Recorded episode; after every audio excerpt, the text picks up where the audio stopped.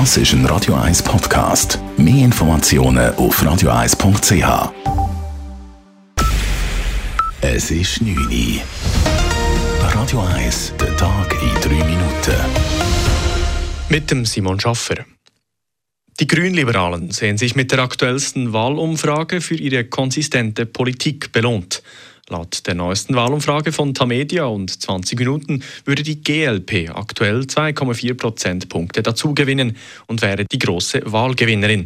Die hohe Zustimmung habe damit zu tun, dass seine Partei in den letzten Monaten und Jahren ein klares Profil entwickelt habe, ist der Präsident der GLP Schweiz, Jürg Grossen, überzeugt. Ich hätte mir das vorgeworfen, wir nicht, für was wir stehen. Heute tut das niemand mehr vorwerfen. Es ist klar, dass wir für den Klima- und Umweltschutz stehen, mit Wirtschaft, nicht gegen die Wirtschaft dass man dazu steht, dass man mit der EU ein geregeltes Verhältnis möchte. Ich dass die Leute merken, dass wir eine konsistente Politik haben, sowohl in Klima- und Umweltfragen, aber auch in Wirtschaftsfragen. Neben der GLP legt laut Wahlbarometer einzig die ohnehin schon stärkste Partei SVP zu.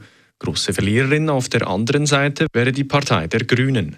Nach dem historischen Wahlerfolg 2019 büßen die Grünen laut dem Wahlbarometer rund anderthalb Prozent ein. Bei SP, FDP und Mitte sind Gewinne und Verluste zu gering für statistisch belastbare Aussagen. Auch die Stadtzürcher Spitäler verzeichnen bereits Corona-bedingte Personalausfälle. Von einem Worst-Case-Szenario sei aber noch nicht die Rede, sagt Gesundheitsvorsteher Andreas Hauri auf Anfrage von Radio 1. Von Triagen sei man noch weit entfernt. Die Corona-bedingte Auslastung in den Stadtzürcher Spitälern stagniere derzeit aber auf sehr hohem Niveau. Die Lage sei damit zwar stabil, das Gesundheitspersonal werde jedoch immer noch stark gefordert, so Andreas Hauri. Der Schullockdown in der ersten Phase der Corona-Pandemie hatte auch positive Auswirkungen auf die Gesundheit der Schülerinnen und Schüler. Eine Studie der Universität Zürich zeigt, dass die Jugendlichen im Homeschooling deutlich mehr schlafen konnten als vor der Pandemie, wie Studienautor Oskar Jenny sagt. Damit haben sie können mehr oder weniger direkt vom Bett an den Computer sitzen und sind aus dem Grund ähm, 90 Minuten später aufgestanden. Sie sind aber wegen dem nicht später ins Bett, ein bisschen später, aber insgesamt haben sie 75 Minuten länger geschlafen als vor der Pandemiezeit.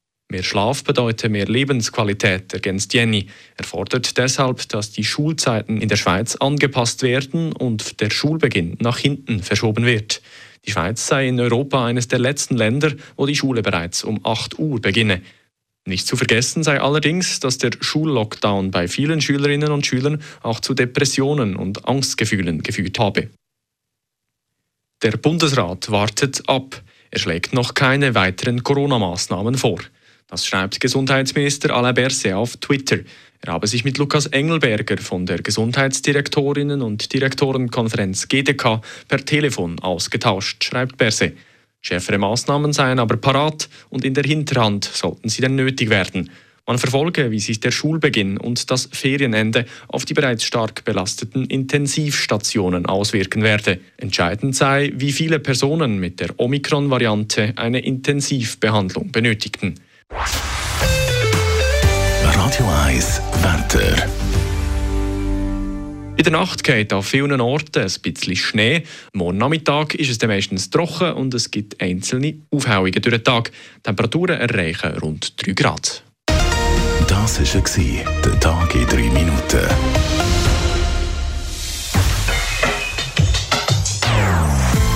Non-Stop-Musik auf Radio 1. Die besten Songs von allen Zeiten. Nonstop. Radio 1.